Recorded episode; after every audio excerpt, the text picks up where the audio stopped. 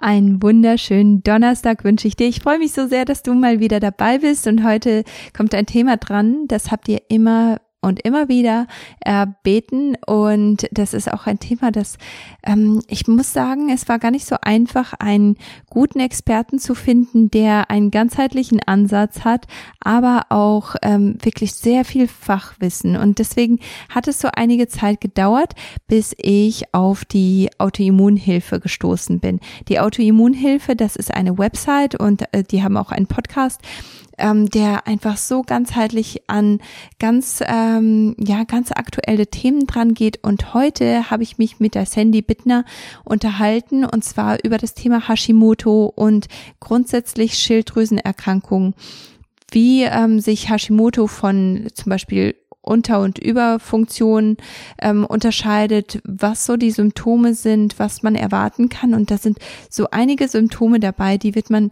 so gar nicht mit der Schilddrüse in Zusammenhang bringen. Und trotzdem hat das einen so großen Effekt und hat einen ganz, ganz großen Zusammenhang.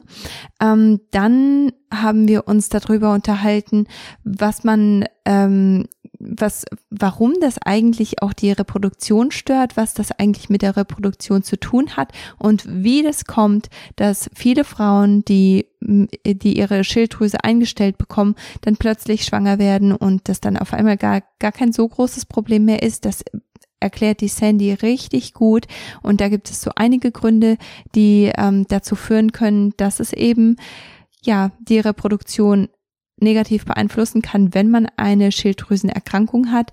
Und dann gehen wir aber auch ganz, ähm, ganz praktisch auf die Untersuchungsmethoden ein, wie du diese Untersuchung tatsächlich auch durchführen lassen kannst, obwohl dein Arzt da vielleicht nicht unbedingt ein Fan davon ist. Und die Sandy geht auch darauf ein, warum so viele Ärzte wirklich ein großes Problem damit haben, die ganze Testpalette ähm, ja durchführen zu lassen, um zu schauen, wie Hashim, äh, ob, ob du vielleicht unter Hashimoto leidest oder ob deine Schilddrüse grundsätzlich okay ist. Und das ist natürlich auch der Grund, oder einer der Gründe, Sandy erklärt da ein paar mehr Gründe, aber einer der Gründe, weshalb Hashimoto so oft übersehen wird, ist natürlich auch, weil die Art und Weise, wie dafür getestet wird, nicht unbedingt immer so optimal ist. Und dann gehen wir natürlich auch darauf ein, wie gehe ich jetzt mit dieser Diagnose um oder was mache ich eigentlich jetzt, um meine Schilddrüse zu, äh, zu stärken, zu verbessern, um meine Schilddrüse in der Hinsicht einfach zu unterstützen. Und da gibt sie uns auch wieder so ganz, ganz praktische Tipps. Und ja, sie ist einfach so ein, so ein herzlicher Podcast-Gast gewesen. Und ich freue mich einfach riesig, dass ich sie dabei haben darf. Und jetzt wünsche ich euch ganz, ganz viel Spaß mit dem Podcast über Hashimoto mit Sandy Bittner. Jahrelang suchte ich nach der Lösung für meine Hormonstörungen und meinen unregelmäßigen Zyklus. Ärzte konnten mir nur mit der Pille helfen, die meinen bestehenden Nährstoffmangel und meine Hormonimbalance zusätzlich verstärkten. Erst als ich Nährstoffe und Lebensstilveränderungen nutzte, sah ich echte Veränderungen. Heute arbeite ich als Nährstoffexperte und Integrative Health Practitioner, um dir zu helfen, deine Hormone und deinen Körper zu verstehen. Bei Die Heile Frau bringe ich dir jede Woche einen neuen Podcast zum Thema Hormone, Nährstoffe und ganzheitliche Heilung. Hallo, liebe Sandy, wie geht's dir heute? Hallo Kathi, mir geht's gut. Ganz, ganz lieben Dank. Wie geht's bei dir? Bei mir geht's auch ganz gut. Ich, ähm, ich habe mich riesig gefreut, dass wir unser Gespräch auf eine Stunde später verschieben konnten, weil hätten wir die Zeit so gelassen, dann wäre wahrscheinlich ein ganz, ganz großes ähm, Tobabo hinter in, in meinem Hintergrund gewesen. Und so ist jetzt alles am Schlafen und wir können dieses Interview in aller Ruhe aufnehmen. Also da freue ich mich riesig. Ach, sehr schön. ähm, ich freue mich auch. Vielen, vielen lieben Dank für die Einladung. Ja, sehr schön, dich hier zu haben. Sandy, kannst du einmal ganz kurz erklären, wer du bist, was du so machst und wie du dazu gekommen bist? So einmal ganz kurz, wenn das geht. Die meisten Geschichten sind ja schon etwas länger und die ähm, gehen ja schon ein bisschen in die Tiefe, aber vielleicht hast du da eine Kurzversion davon. Ja, ich probiere es vielleicht so in drei, vier Sätzen oder so. Also ich bin Sandy, ich ähm, bin, ich arbeite im Team der Autoimmunhilfe. Wir sind eine Plattform für Menschen mit Autoimmunerkrankung und wir leisten in erster Linie oder wir haben den Anspruch in erster Linie Hilfe zur Selbsthilfe zu leisten, weil viele Menschen mit Autoimmun Autoimmunerkrankung ganz oft sich von ihren Ärzten im Stich gelassen fühlen. Ähm, ich bin hier gelandet. Ich äh, tatsächlich selber habe ich keine Autoimmunerkrankung. Ich bin hier durch eine Freundin gelandet, der ich ursprünglich mal einfach nur ein bisschen bei Organisation und Terminplanung und so geholfen habe, nämlich Simone. Das ist, ähm, die arbeitet auch bis heute noch als ärztliche Expertin bei uns im Team, allerdings viel weniger als früher. Und ähm, ja, ich bin dabei geblieben, weil ich es ein super spannendes Thema finde, ein super umfangreiches Thema finde und der Aspekt, der Aspekt des Helfens ähm, für mich einfach so toll ist. Und dazu kommt, dass ich natürlich dann auch im näheren Umfeld nicht Autoimmunerkrankungen, aber viel Allergien und Verträglichkeiten, wie schwierig das damit sein kann, das auch zu entdecken. Und das ist auch immer ein Baustein, der bei Autoimmunerkrankungen ganz oft vorhanden ist. Da überschneidet sich dann doch was. Ja, und weil es mir so viel Spaß macht, bin ich hier geblieben. Ja, sehr schön. Ja, cool. Ähm, Autoimmunerkrankungen, das ist auch, äh, auch so ein Thema, das, das betrifft nicht nur Einzelpersonen, das betrifft irgendwo dann auch die gesamte Familie, manchmal die ganze Verwandtschaft oder den ganzen Freundeskreis, weil das dann bedeutet, dass jemand wirklich in jedem Bereich aufpassen muss, was Ernährung angeht, was Lebensstil angeht, was natürlich dann auch irgendwo Sinn macht. Aber häufig, ich denke, häufig fühlt man sich da wirklich, wie du auch eben gesagt hast, man fühlt sich alleingelassen, weil man selber spürt das ja, man selber leidet ja darunter und die anderen können das irgendwo nicht wirklich hundertprozentig nachvollziehen. Und ich denke, deswegen ist das so hilfreich und so wichtig, dass ihr auch wirklich diese Hilfe leistet, weil ja, ich, ich kenne selber so viele Betroffene und auch gerade das Thema Schilddrüse, das wir heute angehen wollen, das ist so ein großes Thema und mittlerweile habe ich den Eindruck, dass es so normal geworden ist, dass man Probleme mit der Schilddrüse hat und dass da nicht alles optimal läuft, dass das so vollkommen normal ist. Nee, meine Schilddrüse wurde radioaktiv behandelt, bis sie dann weg war. Oder weißt du, das sind, das ist einfach so normal geworden, dass man einfach nur noch Hormone nimmt, weil die Schilddrüse einfach gar nicht mehr die Leistung bringen kann. Und deswegen ist es mir einfach auch so ein großes Anliegen, dich heute hier zu haben, um dieses Thema so ein bisschen zu besprechen und um ein bisschen Klarheit auch zu bringen, weil das einfach so entscheidend und wichtig ist und vor allem auch für meine Community, die natürlich auch ihre Hormone optimieren möchte und auch eine Schwangerschaft optimieren möchte oder auch den Kinderwunsch irgendwo besser gestalten möchte. Ähm, kannst du einmal ganz kurz erklären, was ist eigentlich die, ähm, die Autoimmunseite von der Schilddrüsenerkrankung ist ja Hashimoto in vielen Fällen. Ähm, kannst du einmal ganz kurz erklären, was ist das eigentlich und wie unterscheidet sich das von anderen Schilddrüsenerkrankungen?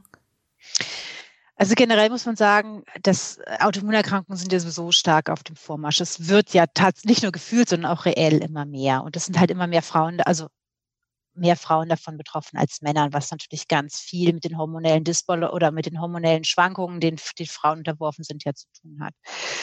Ähm, und dann, ja, kann sich das eben auch an der Schilddrüse äh, ausladen quasi.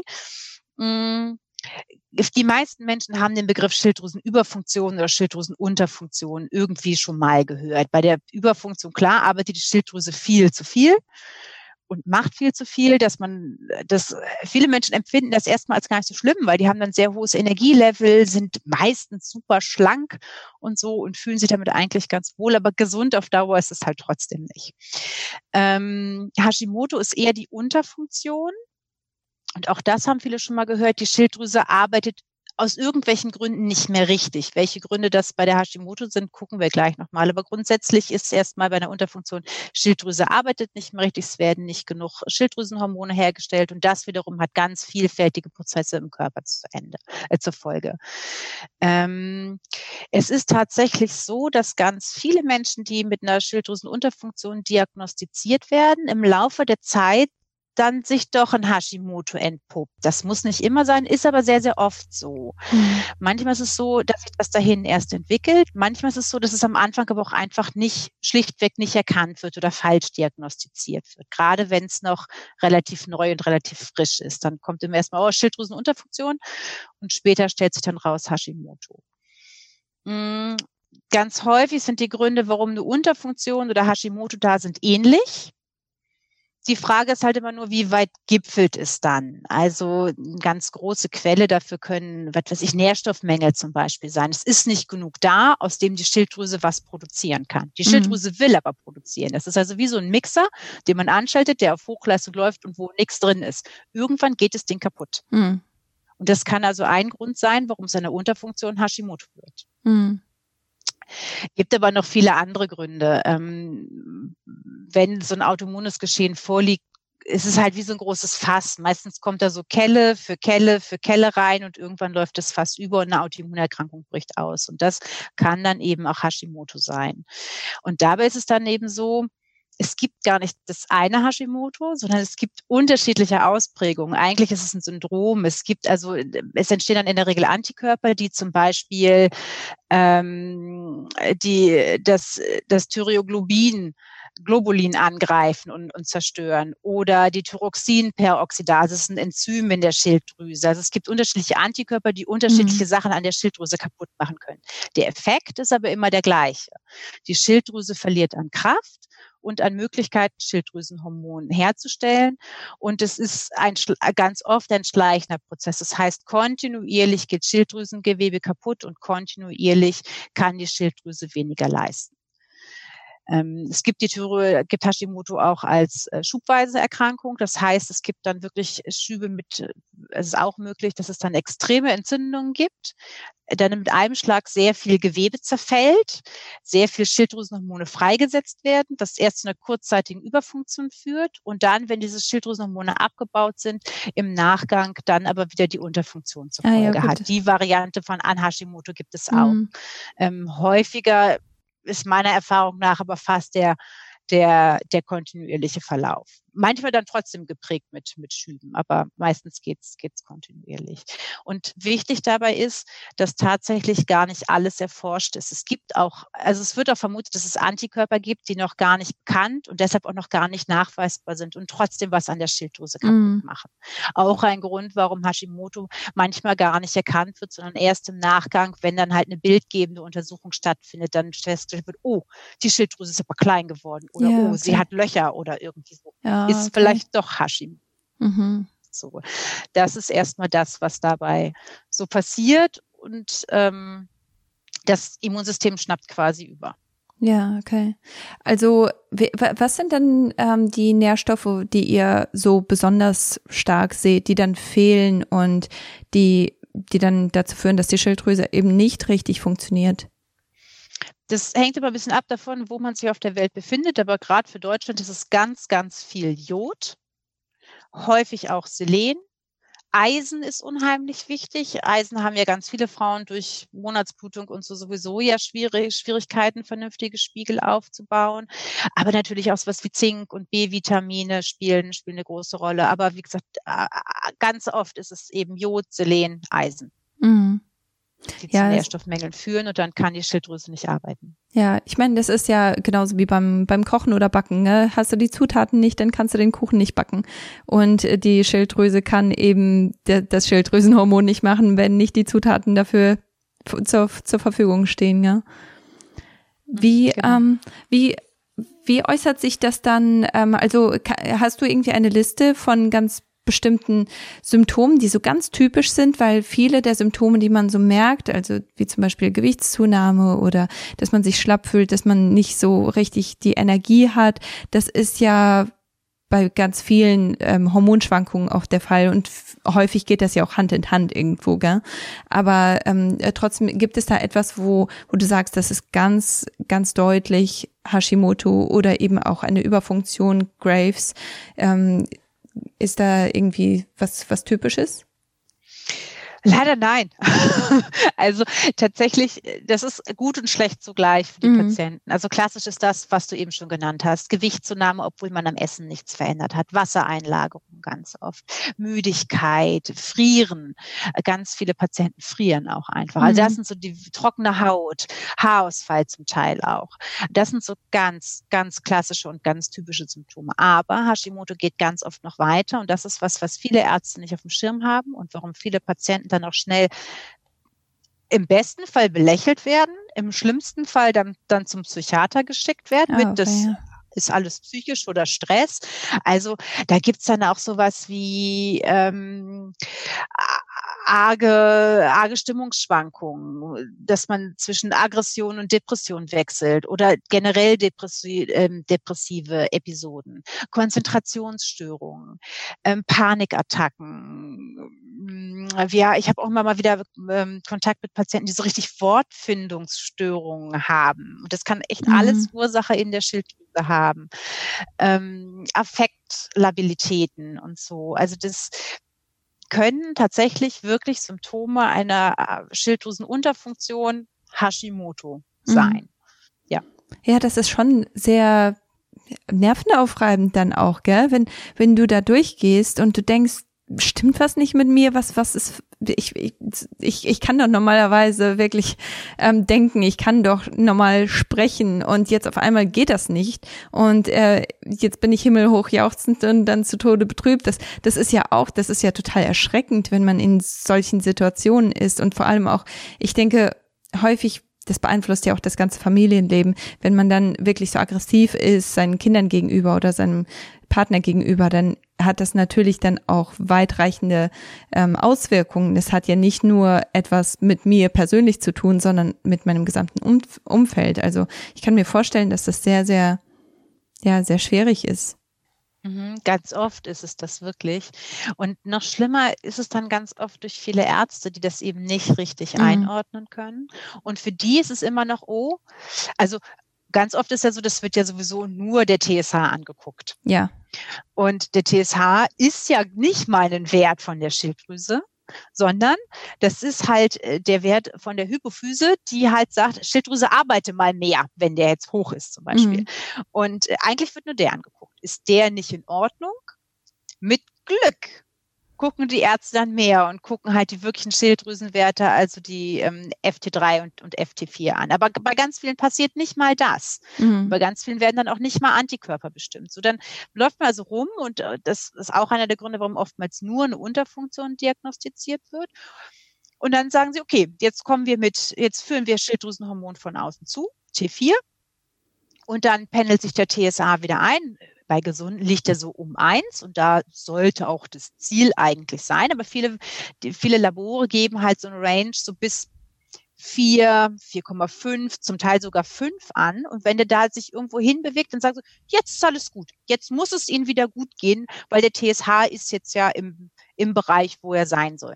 Es geht vielen Leuten aber nicht mm. gut. Es geht vielen Leuten auch nicht gut, selbst wenn sie es schaffen, durch die zugeführten äh, Medikamente einen TSH von um eins zu haben. Auch dann gibt es immer wieder Menschen, denen geht es nicht gut. Also so unsere Erfahrungen sind so, bei 70 Prozent greift eine T4-haltige Medikation total gut und es führt auch zu vielfältigen Verbesserungen, aber es bleiben immer noch 30 Prozent über, da reicht das nicht.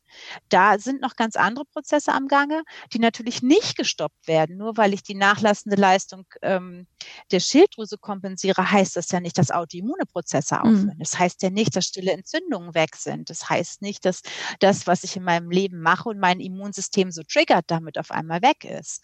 Aber die Ärzte sehen das so. TSH ist okay, es muss ihnen jetzt damit gut gehen. Alles, was sie jetzt noch haben, kann nicht mehr von der Schilddrüse kommen. Hören mhm. wir ganz oft von ganz vielen Menschen. Und das macht zusätzlich nochmal was im Kopf. Mhm, Die Leute glauben Fall. dann wirklich, sie haben halt einen an der Waffel, salopp gesagt. Und mhm. äh, trauen sich dann auch nicht mehr darüber zu sprechen, weil ihr Arzt sagt, es muss jetzt ja alles gut sein. Ja. Kannst du einmal ganz kurz erklären den Unterschied zwischen T3 und T4? Weil ähm, die meisten wissen schon so die, die Basics davon, aber einfach nur, um das klarzustellen für meine Zuhörer. Mhm. Ja, klar, gern. Ähm, die Schilddrüse produziert eigentlich zu weit mehr als 95 Prozent T4. Das ist also, äh, da schwirren dann so vier Jodatome rum, deshalb heißt es T4. Und ähm, das ist eigentlich die Speicherform des Schilddrüsenhormons. Und das schwimmt dann im Körper rum. Und an verschiedenen anderen Stellen im Körper, da wo dann ähm, äh, das Hormon der Schilddrüse gebraucht wird, was ja auch bis zum gewissen Grade Energie einfach ist, wird dann durch, ähm, durch, durch Abspaltungsprozesse T3 draus gemacht. Ganz groß, das nennt man Konversion und ganz große ähm, Organe, die, in denen diese Konversion stattfindet, ist zum Beispiel der Darm und die Leber.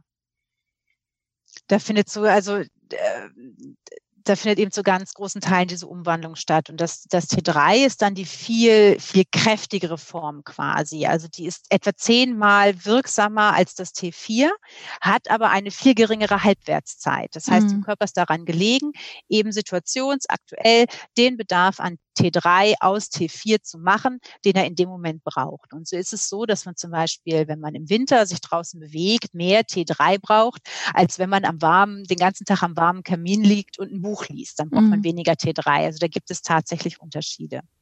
Und deswegen ist es dann auch so entscheidend, dass man auch wirklich guckt, was ist eigentlich da? Ist eigentlich T3, wird das überhaupt kann es, kann es überhaupt festgestellt werden? Weil wenn es niemals festgestellt werden kann, dann ist definitiv auch etwas verkehrt, gell? Wenn man jetzt nur nach dem TSH guckt, dann äh, sagt einem das ja eigentlich so gut wie gar nichts. Genau. Ganz, ganz genau, das ist es. Also neben dem TSH muss halt geguckt werden, wie viel T4 ist im Körper überhaupt vorhanden wie viel ist dann auch frei zur Verfügung und kann umgewandelt werden. Es gibt halt auch ein ähm, Hormon, was, äh, das, ähm, was das ähm, T4 auch bindet. So. Und dann ist eben noch die Frage, funktioniert die Arbeitsleistung an den entsprechenden Organen richtig und kann aus dem, selbst wenn genug T4 da ist, kann genug T3 draus gemacht werden. Hm, wenn die Leber nicht funktioniert, gell?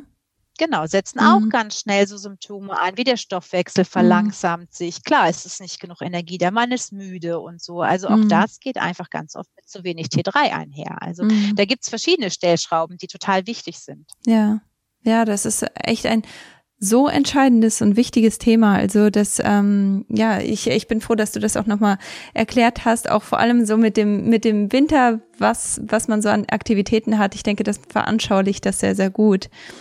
Ähm, wie kommt es dann, dass die Schilddrüse so stark verantwortlich ist für unsere Reproduktion? Ich höre das immer wieder, dass äh, Paare versuchen schwanger zu werden und dann klappt es nicht und das dauert dann ewig, bis, ähm, bis dann mal etwas funktioniert oder etwas in die richtige Richtung geht und dann wird die Schilddrüse eingestellt und schwupps, auf einmal ähm, ist dann eine Schwangerschaft gar nicht mehr so ein großes Problem. Wie kommt das?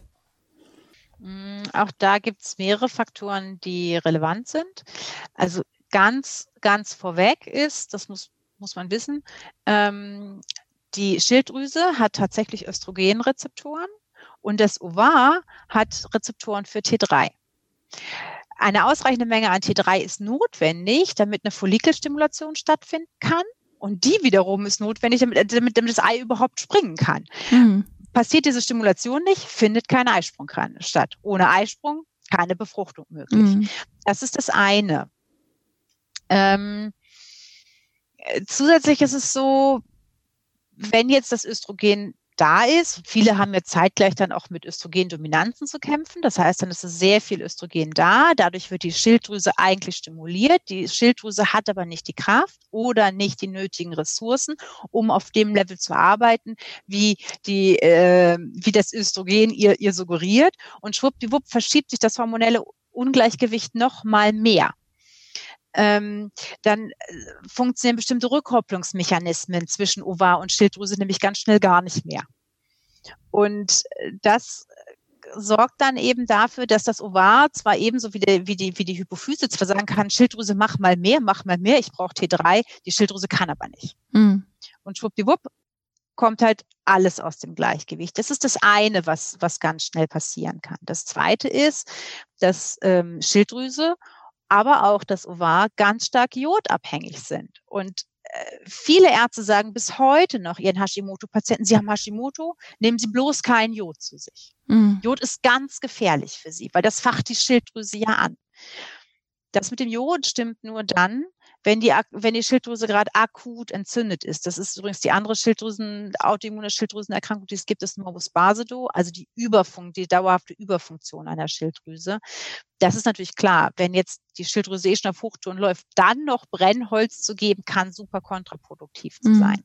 Aber beim Hashimoto ist es so, die Schilddrüse macht ja eh schon zu wenig. Und wenn ich ihr dann noch das Material vorenthalte, was sie braucht, um arbeiten zu können, kann sie ja quasi gar nicht mehr arbeiten. Und dieser Jodmangel rächt sich dann bei der Schilddrüse, aber eben auch an den Eierstöcken, die dann auch nicht mehr richtig arbeiten. Es gibt total spannend. Es gibt eine kanadische Studie, die sich ganz viel auch mit Fertilität und äh, eben schwieriger Fertilität beschäftigt hat.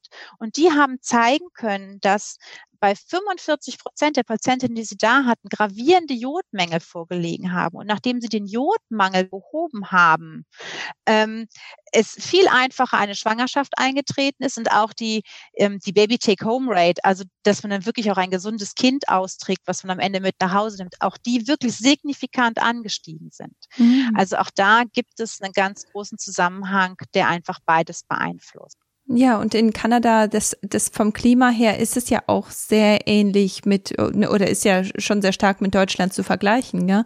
Ist schon äh, sehr häufig wolkig und der Winter ist eben auch sehr lang. Diese ganzen Faktoren, die sind da auch irgendwo sehr schön vergleichbar. Also das, das ähm, ist sehr hilfreich in der Hinsicht.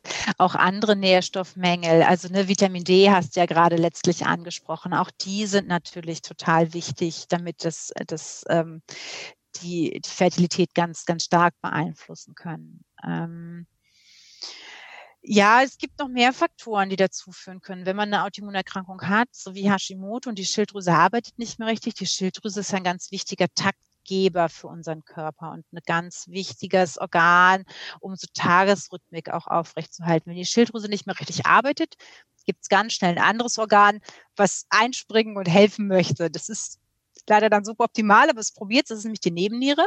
Mhm. Und die Nebenniere arbeitet dann auf Hochtouren zum einen, um die, um die nicht ganz so optimale Leistung der Schilddrüse auszuarbeiten, äh, auszugleichen. Zum anderen aber auch, weil ähm, äh, die Stressoren, die die Autoimmunerkrankung triggern, auch den gesamten Körper triggern und dadurch ständig es zu einer Cortisolausschüttung kommt. Und dieses, das, dann hat man also dazu auch noch sehr viel Cortisol im Blut. Und das sorgt dafür, dass die, diese Menge an Cortisol zu schaffen, muss die Nebenniere sehr viel arbeiten. Und jetzt kommt noch, was ganz wichtig ist. Die Nebenniere produziert noch ganz viele andere Hormone, zum Beispiel auch Progesteron. Progesteron, ja. Unter anderem. Also es macht auch, macht auch das Ovar, aber auch ganz viele andere sexuelle Hormone werden mit in der Nebenniere produziert. Wenn die Nebenniere aber jetzt so viel Cortisol machen muss, dann klaut sie sich ganz viel von der Ursprungs- oder von den, von, ähm, von den Ursprungssubstanzen. Das ist ja ganz spannend. Ganz viele Hormone werden ja aus den gleichen Bausteinen quasi gebaut oder aus, äh, aus so Grundbausteinen, die dann halt um unterschiedliche Sachen ergänzt werden. Und wenn jetzt ein Organ ganz viel davon wegnimmt, um ganz viel Cortisol zu machen, ist an anderer Stelle einfach zu wenig übrig. Und das führt dann auch ganz schnell zu Disbalancen in den Sexualhormonen. Und das wiederum wirkt sich negativ auf die Fertilität aus. Mhm.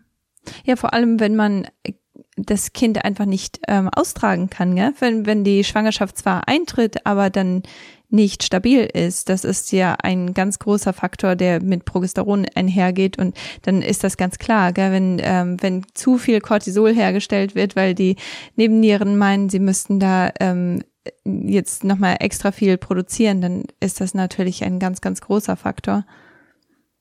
Das macht Sinn. Genau. Es nennt sich tatsächlich Pregnenolon-Stealing. Mhm. Also gibt es auch, den, gibt's auch den Fachbegriff für das Pregnenolon, wird halt weggenommen, es wird Cortisol draus gemacht, statt eben Progesteron. Und dann passiert genau das, was du sagst. Es ist schwieriger, schwanger zu werden, aber auch eine, selbst wenn dann Eisprung und Befruchtung geklappt hat, ist es viel schwieriger, dass die Schwangerschaft hält oder bestehen bleiben kann oder sich überhaupt einnistet. Also ganz häufig klappt es dann zwar und trotzdem setzt dann aber ganz regulär die Menstruation ein und man hatte gar nicht das Gefühl, schwanger zu sein, obwohl eigentlich alles geklappt hat. Das Letzte fehlt dann. Mhm. Ja. das sind so, so Sachen, die passieren können. Oder auch, wir hatten ja schon, wenn die Schilddrüse nicht arbeitet, führt es dazu, dass ähm, der Stoffwechsel sich verlangsamt. Viele, viele, gerade viele Frauen nehmen dann auch an Gewicht zu und ähm, gerade auch am Bauch. Bauchfett ist aber wiederum hormonaktiv. Mhm. Auch das führt dazu, dass hormonelle Disbalancen verstärkt werden. Und je stärker das dann auch wirklich irgendwann Richtung Adipositas geht, desto mehr kommt das hormonelle Gleichgewicht auseinander. Auch da ist ganz häufig ein Grund die Nachla also die, die nicht gut funktionierende Schilddrüse. Mhm.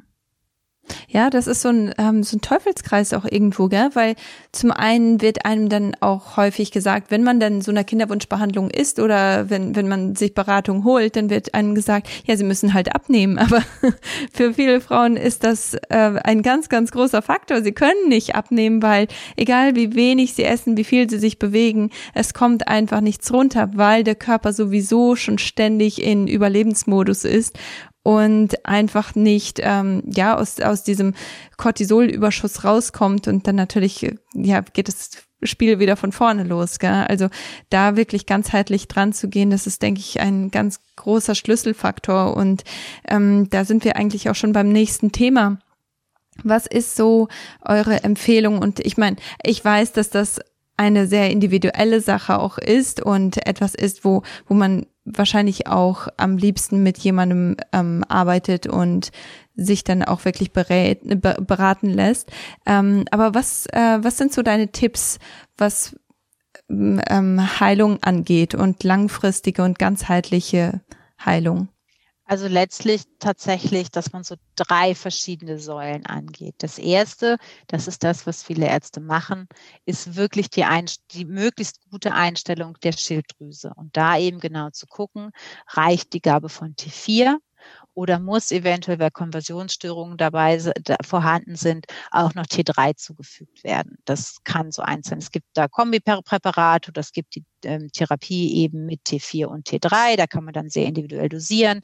Oder es gibt die Behandlung mit naturidentischem Schilddrüsenextrakt, häufig vom Schwein, aber es gibt es auch vom Rind. Ähm, durch meine Arbeit mit Simone habe ich jetzt mehr Ahnung von der Arbeit mit, mit dem vom Schwein. Da sind halt alle Schilddrüsenhormone drin, drin enthalten. Ähm, das ist das eine, was gemacht werden muss, dass man auf der Ebene guckt, dass da die Bausteine da sind. Ähm, Gewicht abnehmen ist natürlich auf jeden Fall was. Gewicht abnehmen spielt aber auch in die anderen Behandlungssäulen ganz häufig mit rein. Das zweite ist, wenn man die Schilddrüse in den Griff gekriegt hat, daneben auch zu gucken, okay, ähm, was sind eigentlich die Ursachen dafür? Warum tilt mein Immunsystem aus? Welche Trigger bringe ich mit? Und das sind an der genetischen Disposition kann man nicht viel ändern. Die ist aber ganz oft viel weniger groß, als die meisten Menschen glauben. Da sind viel mehr Faktoren in der Umwelt drin, die man doch beeinflussen kann. Also da sind so Stichwörter so Giftstoffbelastung, ähm, Stress, also wie stressig ist mein Leben, wie gut ist mein Schlaf, ähm, Nahrung, ganz, ganz großes Thema. Eigentlich alle Hashimoto-Patienten, die ich kenne, essen kontinuierlich Sachen, die sie eigentlich nicht vertragen. Und der Körper in so einer, in so einer, in seinem Notlauf hat so eine gewisse Toleranzschwelle entwickelt, um trotzdem irgendwie damit klarzukommen. Ist wie so ein Mückenstich, damit vergleicht es immer. Der juckt auch nicht die ganze Zeit. Das mhm. ist immer mal so sporadisch, aber trotzdem ist der Mückenstich ja die ganze Zeit da. Und das ist bei diesen unentdeckten Nahrungsmittelintoleranzen auch ganz oft der Fall. Die wiederum führen dazu, dass der Darm ganz häufig undicht und entzündet ist. Und das wiederum führt dazu, dass Nährstoffe schlechter aufgenommen werden können, dass Fremdstoffe an Stellen in den Körper kommen, wo sie eigentlich nichts zu suchen haben, was wiederum das Immunsystem antriggert. Die stille Entzündung, die da ist, die aber zum Beispiel auch in Zähnen oder sowas sein können, führen dazu, dass das Immunsystem ständig auf Hochtouren laufen muss.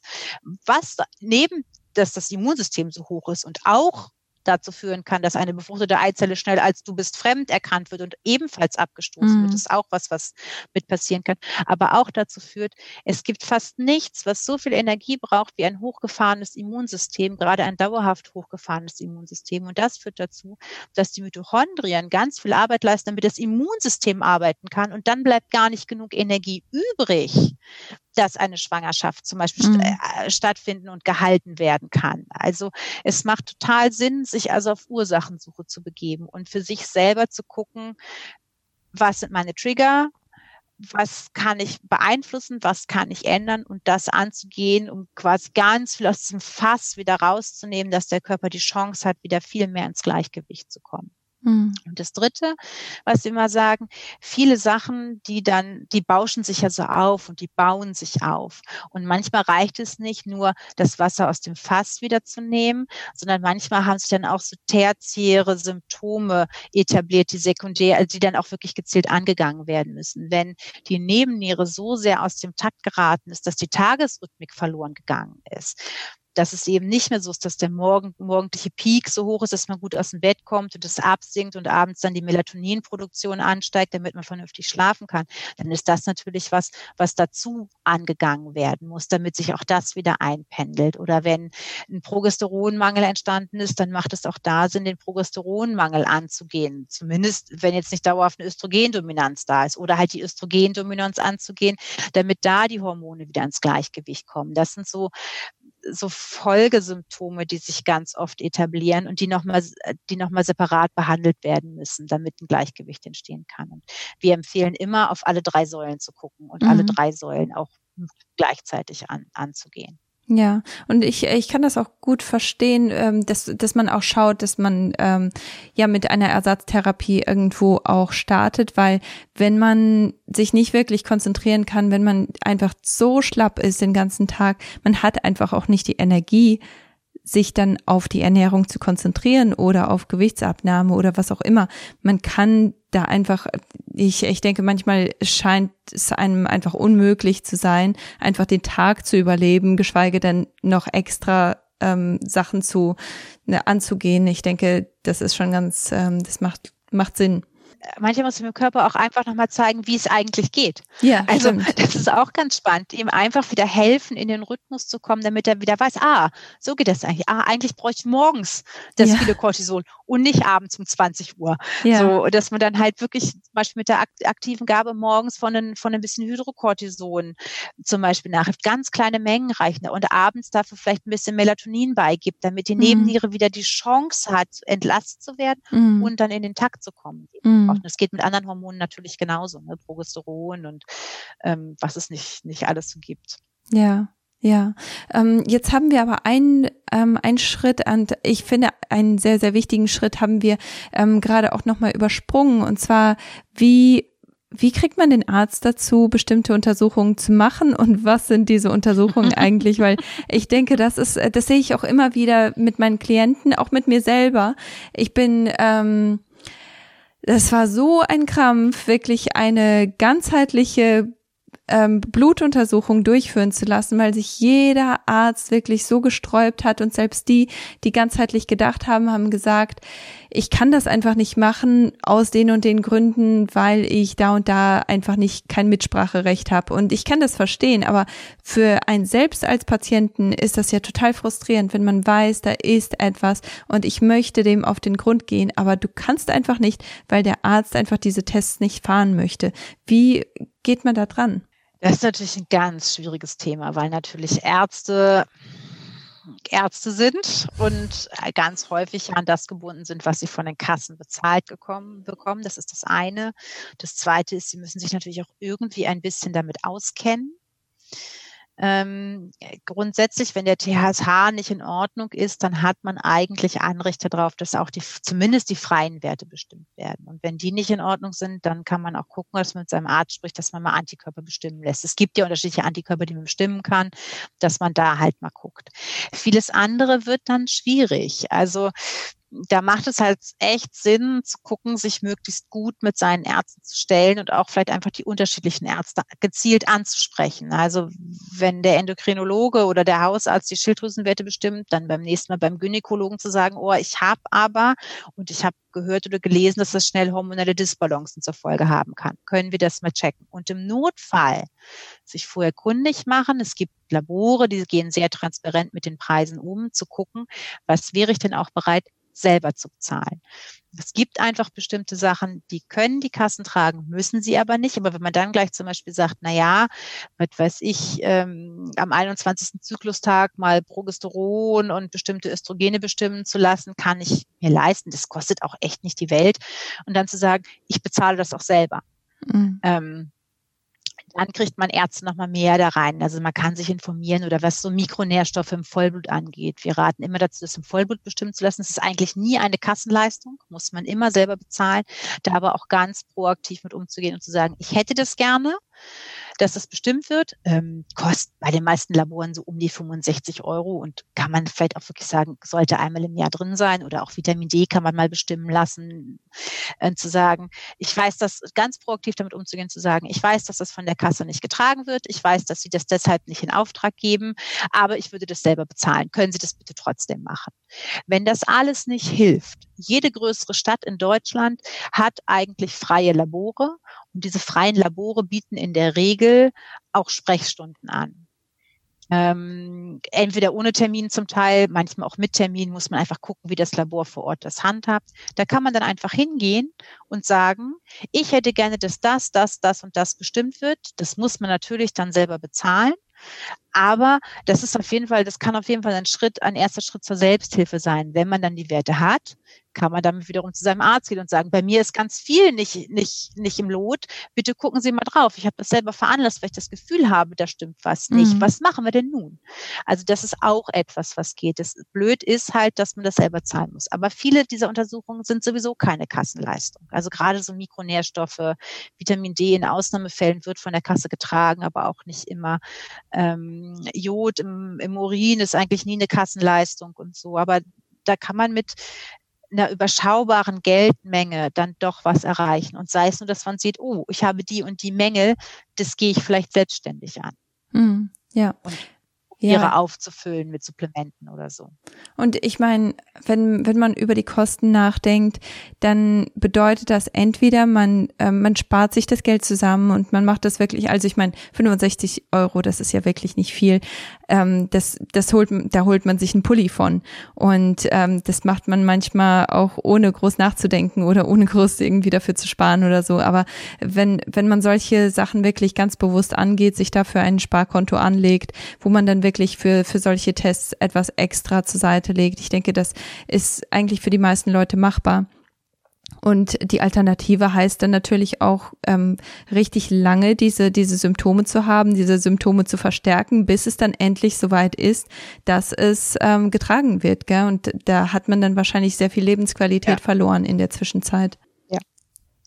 Die andere Alternative ist natürlich, es gibt langsam immer mehr Ärzte, die ähm, viel ganzheitlicher arbeiten, aber auch da ist echt das Problem, das müssen die Patienten in der Regel fast alles selber bezahlen, weil allein die Diagnostik, die dafür möglich sind, da rede ich noch nicht mal von, von Labor, sondern sich dahin zu setzen, einen funktionellen Mediziner zu haben, der sagt, so, wir unterhalten uns jetzt mhm. erstmal und ich höre mir mal alle ihre Baustellen an und probiere dann ein Gesamtbild daraus zu machen. Das braucht Zeit. Und das ist bei uns im Kassensystem überhaupt nicht vorgesehen. Nee. Das heißt, die Ärzte, die danach arbeiten, sind alles, sind in der Regel alles Privatpraxen. Aber auch das kann natürlich eine super lohnenswerte Investition sein. Also wir, wir zum Beispiel sind immer froh um jeden Tipp von Ärzten, die so arbeiten und führen auch eine Liste und geben die auch gerne raus, sehen aber, dass da wirklich ganz viele Privatpraxen bei sind. Und ich weiß auch einfach um das Problem, dass die Krankenkassen alleine 60 Minuten Erstberatungsgespräch nicht bezahlen. Mhm. Aber die Zeit braucht es ganz oft, um alle Baustellen zu entdecken und rauszufinden, okay, was bringt der was bringt der mit und welche Diagnostik macht darauf zum Beispiel Sinn. Aber das ist halt auch was, was man natürlich probieren kann, sich an, sich an Ärzte zu wenden und da eben genau, äh, genau zu gucken, ob man nicht doch den Therapeuten findet, der einen da gut unterstützt und dann, der vielleicht eben auch weniger schnell dabei ist, mit Medikament zu verschreiben, sondern wirklich erstmal zu sagen, okay, wir füllen erstmal Mikronährstoffe auf, wir gucken, dass der Eisenwert stimmt, wir gucken, dass der Vitamin D-Spiegel stimmt und dann gucken wir mal, wie viel der Körper nicht doch selber leisten kann, bevor man das Medikament gibt. Also ich habe gerade ganz spannend zum Beispiel gehört, dass jedes vierte Medikament, was in Deutschland zum Einsatz kommt, die Darmflora massiv stört. Und wir reden da nicht von Antibiotika, mhm. sondern auch von ganz, ganz vielen anderen Medikamenten. Ja. Das wiederum hat dann halt ganz viele andere Folgen wieder. Also ob man nicht guckt, dass man dem Körper das gibt, damit er sich selber heilen kann. Ja, genau. Ja, das, ähm, ich denke, es ist dann irgendwo auch, und das hast du vorher auch schon gesagt, dass man sich auch wirklich auf die, ähm, dass man es sich zur Mission macht, Selbsthilfe zu leisten, dass man sich nicht einfach ausliefert einem Arzt, der vielleicht auch seinen Job einfach nicht mag. Also ich muss ehrlich sagen, ich habe mit einem Arzt gearbeitet. Ich bin früher in einer Zahnarztpraxis tätig gewesen. Der hat seinen Job einfach nicht gerne gemacht und entsprechend war auch seine Arbeit. Also ich meine, nicht jeder Arzt ist Feuer und Flamme für das, was er tut. Und nur weil du bei diesem Arzt gelandet bist, weil deine Eltern dich da irgendwann hingebracht haben, heißt nicht, dass du bei diesem Arzt bleiben musst. Du darfst ruhig bei jemand anderem hin und du darfst ruhig auch Sachen in Frage stellen als Patient. Also ich denke, dass ähm, das ist immer noch so ein großes Problem, dass dass Ärzte einfach Götter in Weiß, in Weiß sind und dass die auch entsprechend behandelt werden. Also ich denke, manchmal sollte man sich wirklich auch dieses Recht nehmen, für sich selber einzustehen. Mhm. Ja, ganz, ganz wichtig, ganz wichtig. Und zur Not dann vielleicht auch echt mal zu sagen, okay, ich fahre dieses Jahr nicht in Urlaub und spare mir das Geld, was ich dafür eigentlich ausgegeben hätte und äh, gucke, dass ich das in meine Gesundheit stecke. So, also ich weiß, Urlaub ist für jeden wichtig und ich genieße das auch sehr, aus den eigenen vier Wänden rauszukommen, aber einfach vielleicht auch mal abzuwägen und zu sagen, so, dieses Jahr nicht. Ich suche mir dafür einen anderen Arzt, einen viel besseren Arzt. Es gibt auch viele Heilpraktiker, die auf dem Weg dahin sind und auch gute Arbeit machen. Da muss man aber halt immer sehen, die dürfen halt keine Medikamente, keine Hormone und so ein Krams verschreiben. Die dürfen zwar schon viel, viel mehr als manchmal man selber, also gerade so Mikronährstoffe, die dürfen durchaus auch äh, durch Infusionen zum Beispiel auffüllen, aber ähm, alles dürfen sie leider nicht, aber da halt zu gucken, dass man für sich Wege findet. Und wenn man selber sich informiert und weiß, auf was man gucken muss, das zu veranlassen, um sich dann vielleicht gezielt für die einzelnen Sachen, die die Therapeuten zu suchen. Also wenn ich sehe, ich habe ganz krasse Mikronährstoffmängel, ich kriege die durch normale, das, durch, durch Nahrungsergänzungsmittel nicht aufgefüllt, was weiß ich, B-Vitamine oder ähm, Vitamin na, D weiß ich nicht, aber es gibt so bestimmte Sachen, die dürfen zum Beispiel auch Heilpraktiker als, als Infusion verabreichen. Eisen leider nicht. Eisen ist verschreibungspflichtig. Aber ähm, dann zu sagen, okay, dann gucke ich, ob ich einen Heilpraktiker finde, der mir zumindest bei dieser Baustelle schon mal hilft. Und Vielleicht einfach ja. auch nur zuhört und, und einfach diesen Befund erstmal aufnehmen kann, mit dem du dann etwas ähm, anfangen kannst. Ja, manch, manchmal auch, manchmal auch einfach nur das und der nicht gleich sagt, es muss Ihnen aber gut gehen. Ihr TSH-Wert ist gut und die Schilddrüsenwerte sehen auch ganz okay aus. Es muss Ihnen gut gehen. Das kann nicht mehr von der Schilddrüse kommen. So. ja, genau das. Hm. Ja. Ach, ganz gute Tipps hast ja, du da gegeben. Ja, das. Ähm, ja, ich hoffe. das ist echt nicht einfach, aber ich denke, irgendwo muss man wirklich für sich selber einstehen wenn man sich, ähm, wenn man einfach nur wartet, bis es schlimm genug ist, damit jemand anderes etwas macht, dann hat man einfach sehr viel verloren in der Zwischenzeit.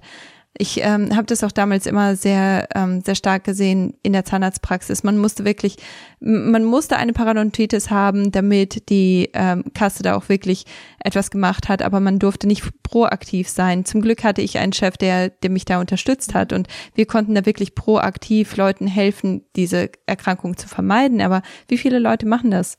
Das ist ja wirklich nicht häufig und ähm, man kann sich so viel sparen. Ich war gerade, gerade tatsächlich acht Tage auf einer Fortbildung für äh, orthomolekulare Medizin. Äh, ich habe super spannende Sachen gelernt und da war einer dabei, ein Arzt, 70 Jahre alt, eigentlich Umweltmediziner, ähm, aber auch ganz viel eben orthomolekular unterwegs und so ganz sympathischer Mensch, der sagt, ich ziehe meinen Hut vor Onkologen. Den Job, den die machen, möchte ich nicht haben. Die haben viel mit Leben und Tod zu tun. Mhm.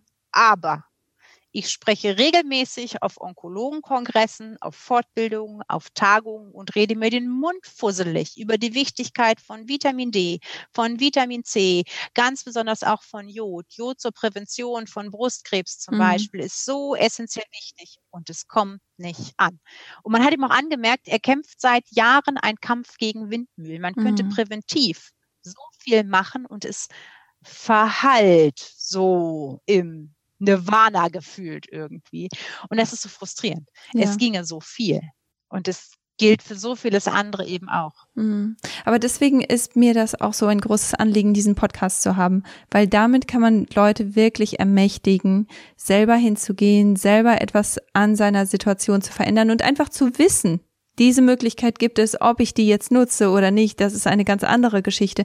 Aber informiert zu sein, das ist eben was, das, das kann das ganze Leben verändern. Das kann wirklich alles an der Ge äh, Krankheitsgeschichte oder auch Gesundheitsgeschichte wirklich ähm, ja verändern und optimieren. Ja, wir hatten ja vorhin noch einmal ganz kurz so angeschnitten, dass ich gesagt habe, so unerkannte Nahrungsmittelunverträglichkeiten. Einfach ist es immer, wenn man so eine Allergie hat, eine Typ-1-Allergie, so eine Sofortreaktion, man isst die Erdnuss und erstickt quasi. Mhm. Ist nicht schön, wünsche ich keinem, ist aber einfach zu finden, mhm. weil die Zuordnung ganz einfach ist. Es gibt aber Typ 4 Allergien, das sind so T-Zell getriggerte Allergien, wo, das, wo die Lymphozyten reagieren die sind halt gemein.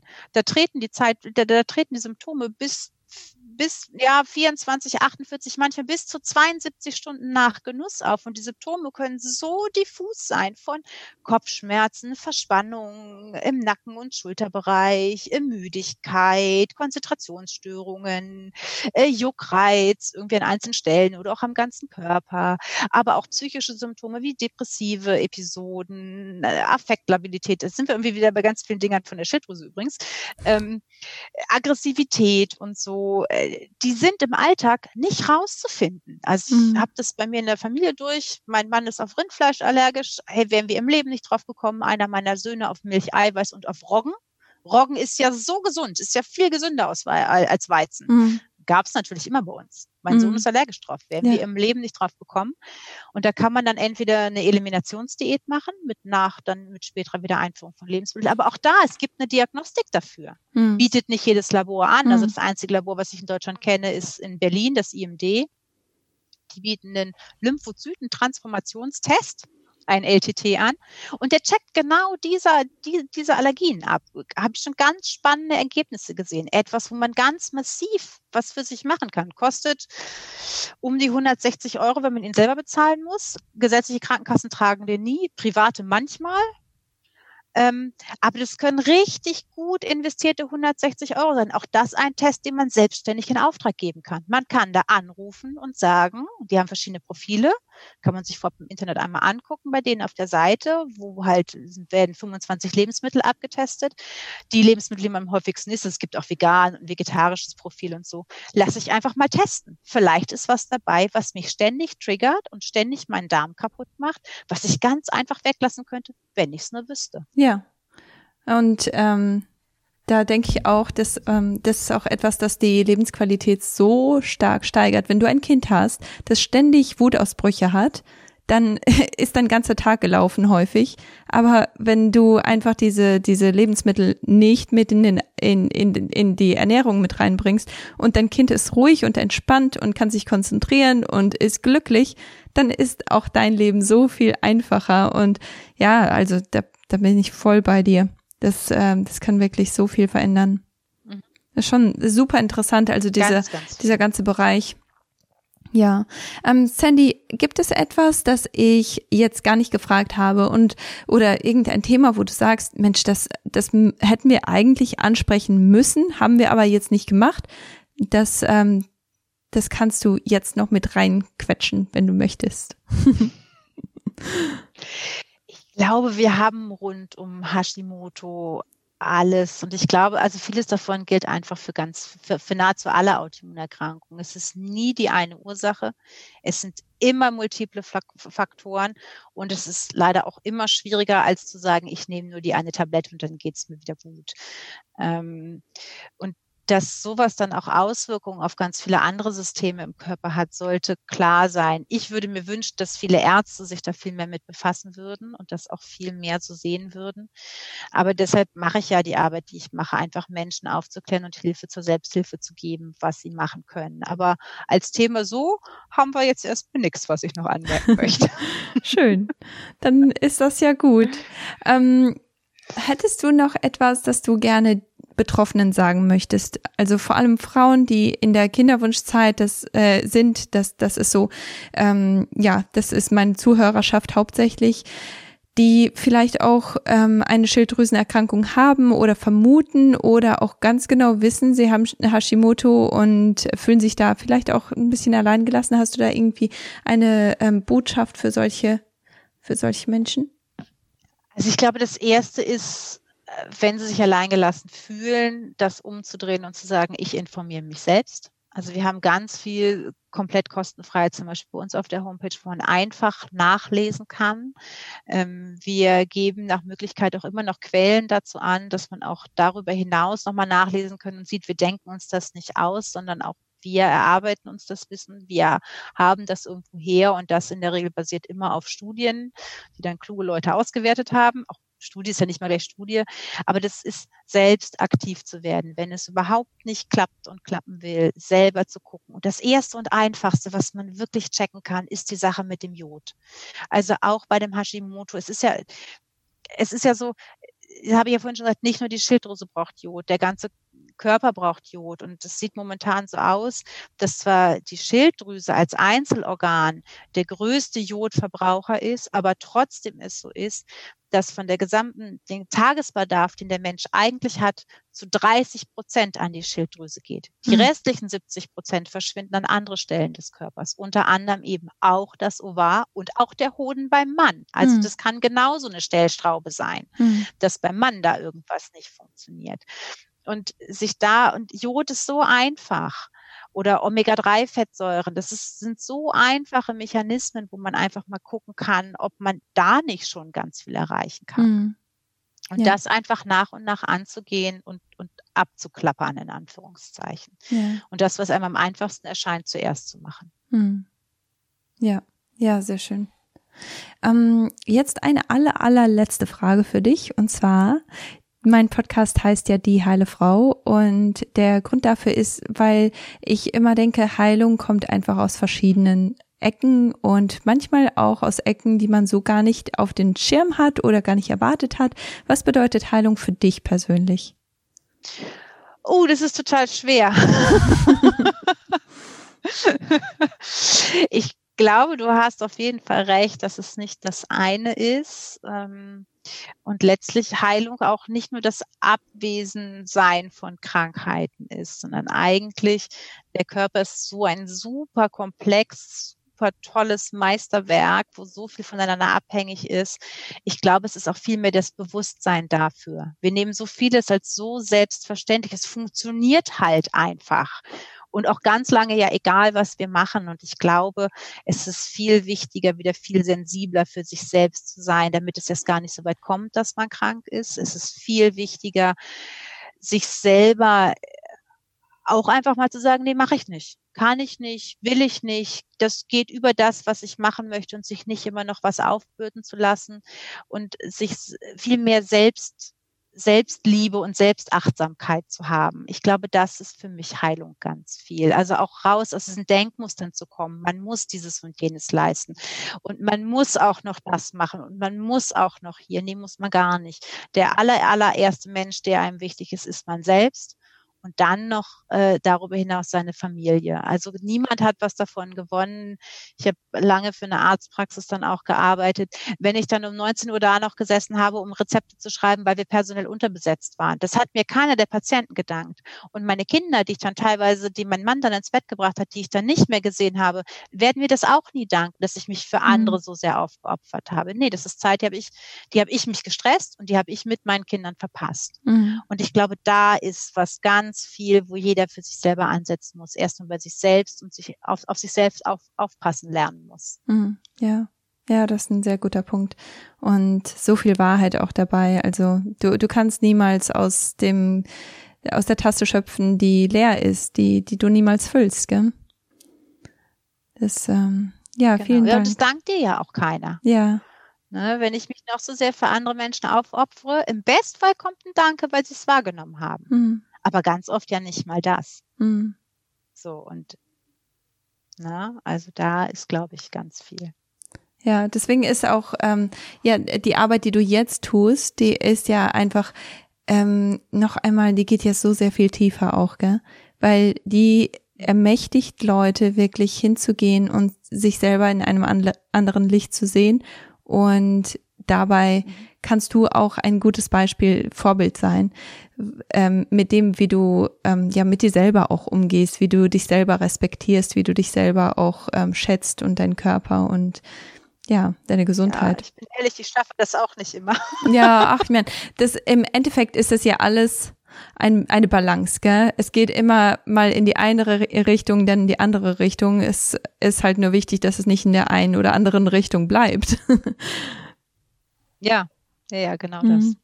Ja, ja, vielen Dank, dass, ja. ähm, dass du dabei gewesen bist. Kannst du noch einmal ganz kurz sagen, wo man die Autoimmunhilfe findet und wo meine Zuhörer hingehen können, um mehr über dich und über dein ganzes Team auch zu erfahren? Letztlich ist es echt einfach, www.autoimmunhilfe.de. also ganz einfach. Ja. Ähm, man kann uns auch jederzeit, wenn man eine persönliche Frage hat, eine E-Mail schreiben unter info.autoimmunhilfe.de. Wir sind auf Facebook vertreten, auf Instagram sind wir vertreten. Wir haben einen kleinen YouTube-Kanal, der momentan leider ein bisschen brach liegt. Wir haben einen Podcast, wo man reinhören kann. Den macht momentan noch ganz viel Simone. Da ist aber angedacht, äh, die hat einfach nicht mehr die Zeit, die, ihre Praxis wächst. Sie hat jetzt neue Ärzte eingestellt. Die Praxis ist gerade umgezogen in neue Räumlichkeiten. Also die äh, da sind wir wieder bei dem Punkt, die muss einfach mehr auf sich selber achten. Die hat auch lange viel zu viel gemacht. Die hat auch Hashimoto und ist jetzt an dem Punkt, dass sie sagt, ich muss ein bisschen weniger machen. Ja. Und deshalb ähm, übernehmen dann meine Kollegin Eva und ich ab Sommer den Podcast. Ähm, aber es gibt ganz viele Möglichkeiten, wo man, wo man uns finden kann. Ja, und die werde ich natürlich wie immer verlinken. Und ja, da könnt ihr auf jeden Fall schauen, wo, äh, wo Sandy so arbeitet und wo sie so herkommt und wo dieses ganze Wissen auch herkommt. Und ja, wie Sandy auch vorhin, vorhin schon gesagt hat, lest euch einfach die Blogartikel ähm, auch durch, die so deinen persönlichen Fall angehen, weil vielleicht ist da etwas, das du einfach gar nicht wusstest. Also dieses Gespräch, das hat mir einfach äh, in so vielen Hinsichten habe ich gedacht, ach Mensch, das wusste ich gar nicht und das wusste ich auch gar nicht. Also das, das ist so interessant, auch einmal Sachen aus einer anderen Perspektive zu sehen und einfach anders geschrieben zu sehen. Manchmal ähm, braucht man das, um etwas zu verstehen. Also schaut euch auf jeden Fall äh, die Website an und darüber findet ihr auch komplett ja, so gut wie alles. Also ich habe, so bin ich mit denen in Kontakt gekommen. und ähm, so kannst du das auch tun. Gut, Sandy, dann möchte ich mich von ja. dir verabschieden. Es war mir eine ganz, ganz große Freude, dich hier zu haben. Es war einfach richtig schön, mit dir zu quatschen. Und ich danke dir für all die mhm. Informationen, die du geteilt hast. Ja, ganz, ganz lieben Dank für die Einladung. es ist halt einfach wichtig, dass die Menschen das wissen. Ja, genau. Okay, bis dann. Gut, bis dann. Tschüss. Tschüss. Ach Mensch, dieser Podcast ist so schön geworden. Dieses Interview hat mir so viel Freude bereitet und ich bin richtig gespannt, wie viele von euch da auch wirklich sehr davon profitieren können und vielleicht auch wirklich Hilfe bekommen konnten durch diesen Podcast. Und ja, wie gesagt, alle alle Links, die sind auf der Website zu finden und natürlich kannst du auf den Blogpost kannst du gehen, indem du einfach komplett runter scrollst, wo immer du diesen Podcast hörst. Und äh, da gibt es den Link zu der Website, damit du die, die Links zur Sandy und zur Autoimmunhilfe finden kannst.